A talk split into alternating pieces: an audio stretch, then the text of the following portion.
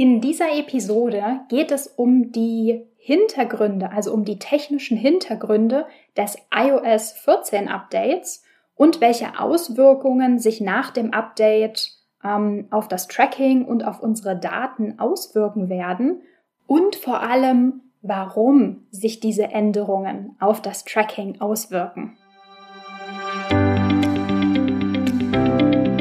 Ich bin Maria-Lena Matysek, Analytics-Freak und Gründerin vom Analytics Boost Camp. Möchtest du das volle Potenzial der Daten nutzen und dein Online-Marketing auf die Erfolgsspur bringen? Möchtest du wissen, was für dich und deine Kunden wirklich funktioniert und datengetrieben optimieren?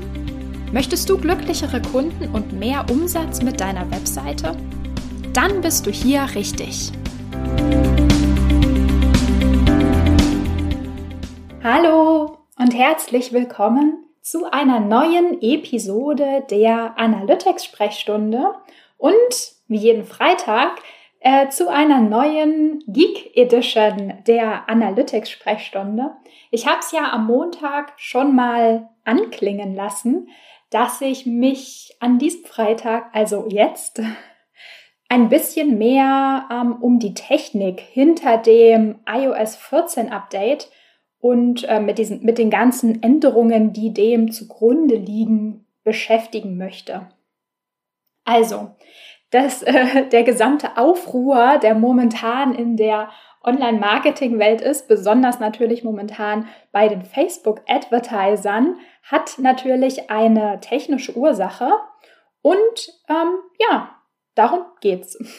also, was genau möchte Apple mit dem oder in dem iOS 14 Update ändern. Äh, warum soll das gut sein für die Privacy oder für den Datenschutz? Und natürlich, ähm, inwiefern werden wir weniger Daten zum Beispiel in den Facebook Ad Reports sehen? Also inwiefern im Sinne von warum?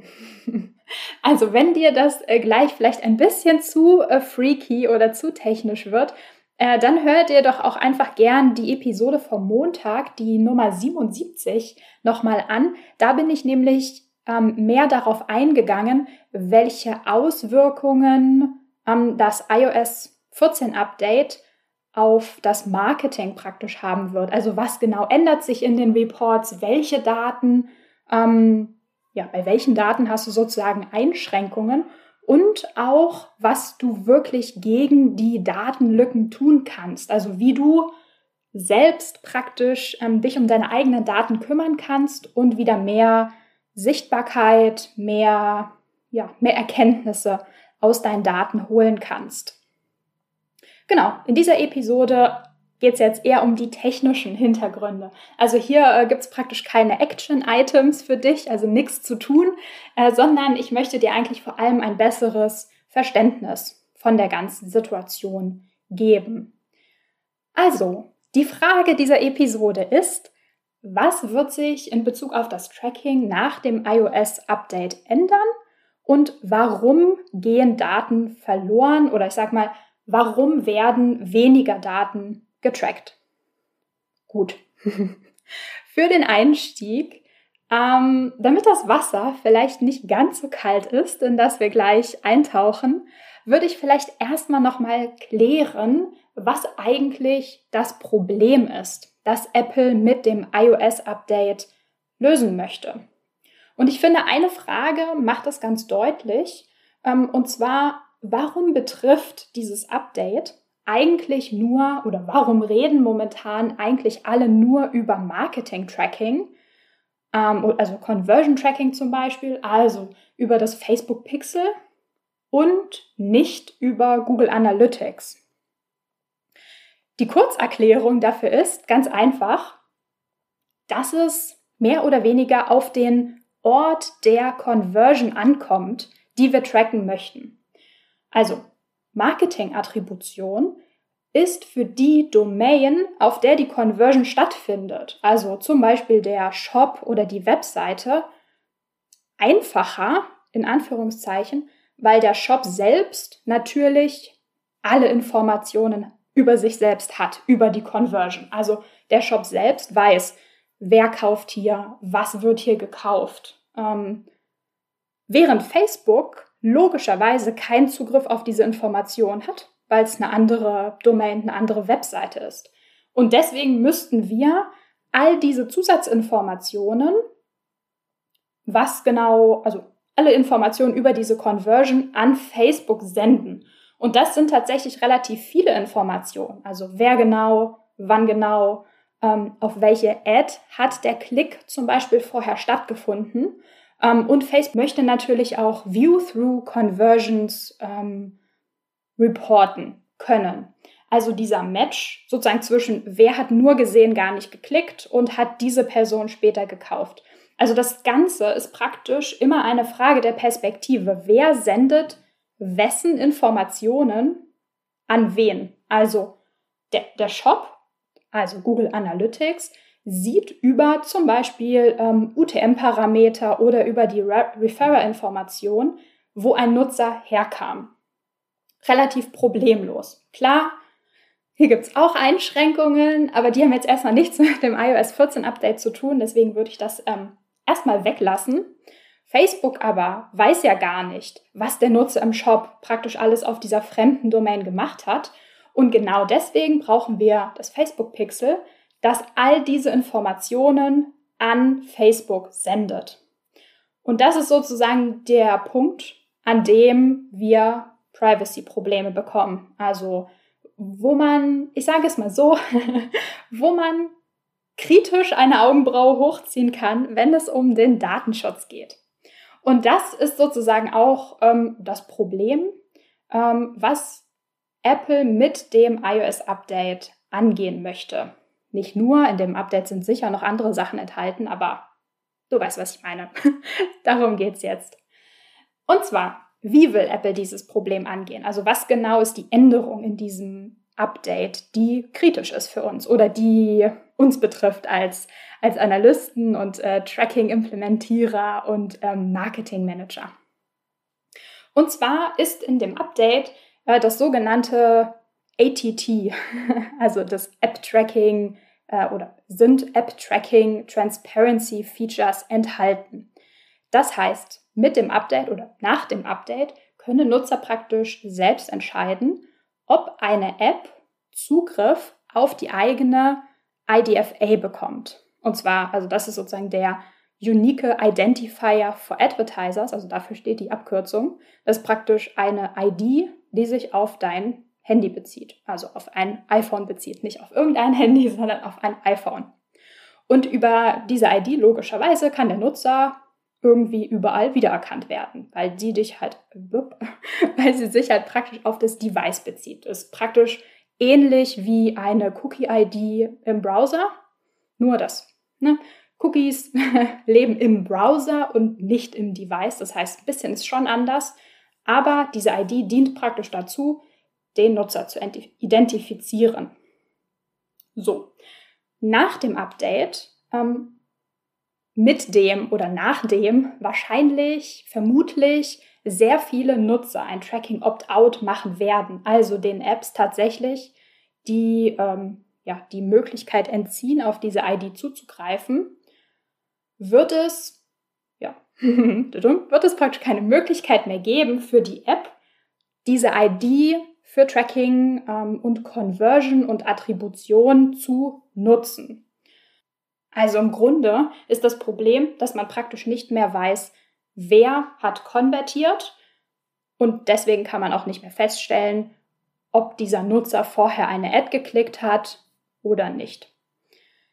Okay, das wäre natürlich so ein bisschen der Super-GAU, sag ich mal, also wenn wirklich gar nichts mehr geht auf den iOS-Devices nach dem Update. Ähm, aber ich glaube, ganz so aggressiv wollte Apple dann vielleicht doch nicht sein.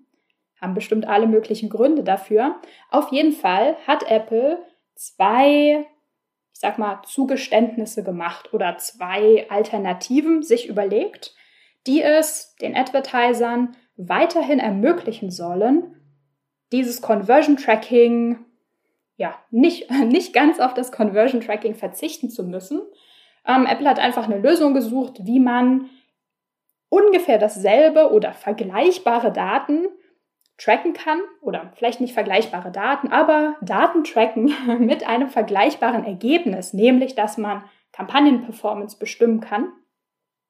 Also dafür hat ähm, Apple ähm, Alternativen gesucht und entwickelt und das sind zwei im Großen und Ganzen. Ähm, das, die eine Möglichkeit oder die eine, der eine Weg ist das SK, ist das SK-Ad Network. Und ähm, ja, im Endeffekt ist das eine API, also praktisch ein Weg, ein alternativer Weg, um Conversion-Daten zu transportieren. Und zwar für alles, also ja, für alle Daten, für alles, was zwischen Apps passiert. Also zum Beispiel, wenn jemand in der Facebook-App klickt auf eine Ad und zu einer anderen Ad ähm, verlinkt wird. Die zweite Möglichkeit ist das Private Click Measurement. Und das ist sozusagen eine, eine, ein Weg, der dafür genutzt wird, zu tracken oder ähm, ja, Informationen zu übermitteln für alles, was zwischen einer App und einem Browser passiert. Also zum Beispiel, wenn ein E-Commerce-Shop, der eine Webseite hat, eine Facebook-Ad schaltet und der Nutzer das mobil sozusagen klickt und dann in, in den mobilen Browser verlinkt wird und da den Shop sieht und ähm, was kaufen kann. Diese zweite ähm, Möglichkeit, also das PCM, ist vor allem jetzt, sag ich mal, für meine, für mein Leben relevant, weil die meisten meiner Kunden keine Apps haben, sondern äh, Webseiten, also Shops zum Beispiel. Und wenn Sie Werbung schalten, dann ist vor allem dieses PCM, also das Private Click Measurement, der äh, Weg, der genutzt werden wird. So, genau. Deswegen finde ich das diesen zweiten äh, Weg jetzt noch ein bisschen wichtiger oder noch ein bisschen interessanter, da noch mal näher drauf einzugehen. Und zwar, ähm, was ist eigentlich so private an dem Private Click Measurement? Also wie funktioniert das anders? Und zwar möchte ja Apple ähm, praktisch diese Verbindung Add-Click, also so die Click-ID sozusagen, zu dem echten, uniken Nutzer, ich sag mal, unterbinden. Also da soll mehr Privacy rein, ohne aber die Ad-Performance-Analyse ganz auszuschalten oder ganz zu verhindern. Das heißt, ähm, das Ziel des Ganzen, oder ja, doch, das Ziel des Ganzen ist, ähm, weiterhin zu wissen, welche Ad performt, ohne genau sozusagen unique zu tracken, wer hat genau geklickt und konvertiert. So. Dafür werden mehr oder weniger die Klicks, also die Ad-Klicks, teil anonymisiert, würde ich das jetzt mal nennen. Also anonym ist ja immer ein bisschen ein schwieriger Begriff, ähm, aber du weißt, was ich meine. Also die Klicks werden sozusagen zu Private Clicks. und diese, äh, sag mal so, Privatisierung, also die ist, ja, ist ja keine Anonymisierung in, vielleicht nicht in jeder Definition des Wortes anonym, aber auf jeden Fall werden ähm, mit diesen Klicks einfach erstmal grundsätzlich weniger Daten transportiert. Also die Länge der Click-ID, also die Datenmenge wird reduziert, indem einfach nur noch 8-Bit bzw. 4-Bit transportiert werden. Ähm, das kannst du dir vielleicht so ein bisschen ähnlich vorstellen wie die Anonymisierung von IP-Adressen beim, beim Tracking mit Google Analytics zum Beispiel. Also im Endeffekt wird die IP-Adresse kürzer gemacht ähm, und deswegen bezieht sie sich nicht mehr auf einen uniken Nutzer, sondern auf ein IP-Range. Also die Information, die damit transportiert wird, wird allgemeiner. Des, äh, der zweite Punkt, der ähm, dieses Private Click Measurement private macht, ist, dass es in einem sogenannten Private Browsing Modus ähm, gesendet wird. Also die Daten werden sozusagen, ähm, ja, wie sagt man, sicher gesendet, sodass die nicht mitgelesen werden können zum Beispiel. Und das Senden der Daten wird zufällig um bis zu 48 Stunden verzögert, um die Zuordnung zu erschweren. So, das ist sozusagen das, was Apple sich ausgedacht hat ähm, und was Apple angekündigt hat, um, ähm, ja, um Privacy zu erhöhen für die Nutzer. So, Jetzt schauen wir uns nochmal die andere Seite an. Also Facebook hat jetzt festgestellt, okay, es wird ein Private Click Measurement von Seiten Apple geben. Und Facebook durfte sich jetzt überlegen, was genau tut Facebook mit diesen wenigeren Informationen. Also wie reagiert Facebook darauf, dass jetzt andere Daten ankommen, weniger Daten, dünnere Daten? Und wie kann trotzdem sichergestellt werden, dass Facebook bzw. die Advertiser auf Facebook ihre Ziele erreichen und zwar ihre Ad-Performance weiterhin messen können. Und was Facebook sich überlegt hat, nennt sich Aggregated Event Measurement. Eigentlich ist es relativ simpel, dadurch, dass es weniger Tracking-Informationen gibt. Also es gibt einfach weniger Signal zurück, weniger Conversion-Informationen, also weniger Granularität in den Informationen. Deswegen, weil es einfach weniger gibt, müssen wir uns, oder weil es weniger Platz gibt, Infos zu transportieren, müssen wir uns beschränken. Ganz einfach, ja, ganz einfach, weil wir weniger Zeichen haben. Und dieser Fakt führt jetzt dazu, dass es dieses ähm, Event-Limit gibt, also dass die trackbaren Conversions auf eine bestimmte Zahl auf acht beschränkt wurden. Außerdem, aus, also auch genau daraus resultiert, dass die Conversions priorisiert werden müssen, also nicht mehr, es können nicht mehr immer alle Events, die passieren, tatsächlich gesendet werden. Und der dritte Punkt ist, dass praktisch die Anzahl der gleichzeitig laufenden Ads begrenzt wird. Ganz einfach, weil wir dadurch, dass die, dass die Bit begrenzt sind, können wir nicht mehr als 256 Ads verschlüsseln am Ende. Das heißt, hätten wir mehr Ads, könnten wir nicht mehr bis auf die einzelne Ad runterbrechen. Also, als kleine Zusammenfassung des Ganzen, Apple möchte die Privacy schützen. Also Apple möchte etwas für den Datenschutz der Nutzer tun, um genau zu sein. Das heißt, ab, ab iOS ähm, 14.5, glaube ich, kann der Nutzer über ähm, dieses Pop-up die Nutzung der IDFA blockieren. Also praktisch nicht mehr für die Identifizierung zur Verfügung stehen. Als Auswege gibt es einmal äh, praktisch eine App-App-Schnittstelle und einmal die App-Web-Schnittstelle in Anführungszeichen, so eine richtige Schnittstelle, also keine eine API ist es natürlich nicht. Ähm, also das PCM, das Private Click Measurement, das bedeutet, oder das, die Folge davon ist, dass wir weniger Daten haben, beziehungsweise nur allgemeinere Infos verschlüsselt werden können. Und die Antwort von Facebook darauf war, dass die Events, die wir tracken können, begrenzt werden, dass wir sie priorisieren müssen und dass auch die Anzahl der Ads, die wir gleichzeitig schalten können, begrenzt sein wird. Ja, that's it. ich bin auf jeden Fall gespannt, ähm, wie sich das Ganze sozusagen in real life zeigen und auswirken wird, also wie das umgesetzt wird, wie die ähm, Online-Marketing-Community darauf reagiert und ähm, ja, wie alle damit klarkommen und natürlich auch, wie lange das dauern wird, bis wir wirklich die Auswirkungen davon ähm, sehen, weil natürlich klar zu einem bestimmten Zeitpunkt kommt das Update, aber das sind ja nicht sämtliche iOS-Nutzer, die von diesem Tag an ähm, das Update nutzen oder das updaten werden. Das heißt, es wird sich natürlich so ein bisschen hinziehen. Ähm, ja, aber ich denke, es kommen spannende Zeiten auf, auf uns zu. Es gibt was zu gucken, es gibt was zu analysieren und ähm, ja, es bleibt spannend. Juti, ähm, ich glaube, ich sage das in meinem Outro auch immer, aber ich sage es auch jetzt einfach nochmal.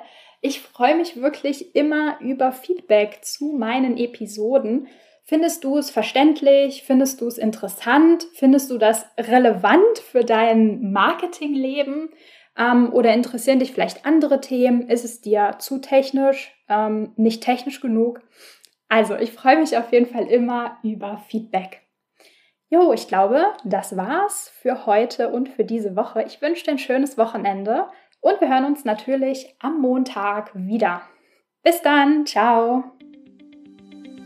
Wenn dir die Folge gefallen hat und du etwas mitnehmen konntest, dann würde ich mich mega über eine Bewertung freuen. Abonniere den Podcast, teile ihn mit Freunden und Kollegen und wenn du selbst eine Frage hast, die ich dir in der Analytics-Sprechstunde beantworten kann, dann schreib sie mir auf jeden Fall per Mail an maria.analyticsfreak.com, auf Facebook oder über LinkedIn.